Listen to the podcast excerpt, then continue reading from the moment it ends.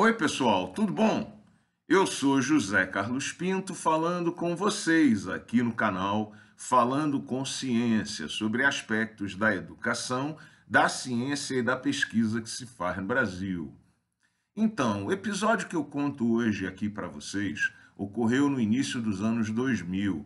Naquele momento, eu tive o prazer de coordenar um projeto muito legal que envolvia universidades brasileiras e universidades francesas, e esse projeto apoiou a movimentação de pesquisadores entre os dois países e apoiou também o desenvolvimento de algumas teses de doutorado.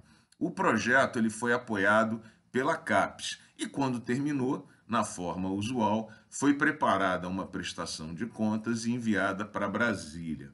Pois bem, algumas semanas depois, para minha surpresa, eu recebi uma carta extremamente mal-humorada dizendo que a prestação de contas havia sido reprovada e de que, se os valores devidos não fossem devolvidos a Brasília, eu poderia ser punido de várias formas diferentes e ao final da carta estava registrado o total dos valores devidos, que somavam 10 centavos.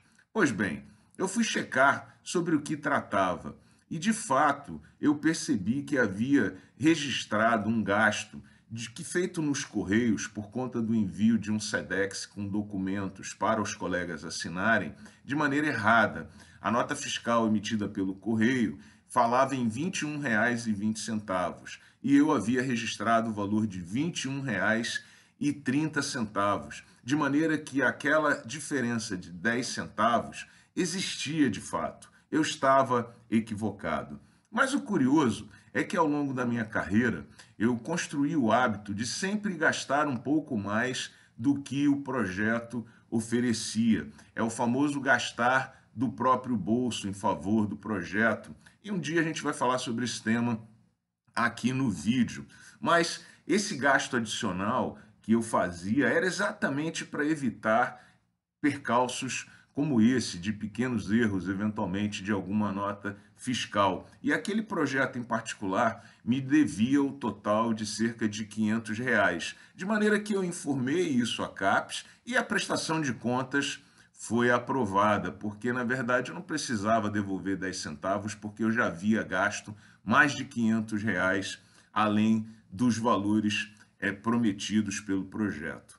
Bom, eu sou trazido a essas reflexões porque nós vemos aqui que o sistema de prestação de contas no Brasil consegue detectar diferenças de 10 centavos numa prestação de contas de um professor. Portanto, certamente é muito competente.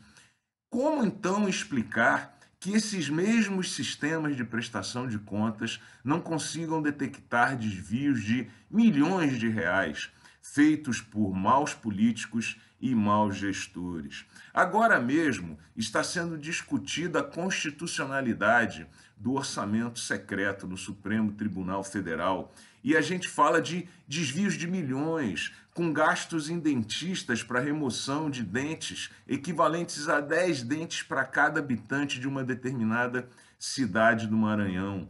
O vice-presidente eleito Geraldo Alckmin fala que a organização do atual governo federal é caótica e que não há registros de gastos desde 2020.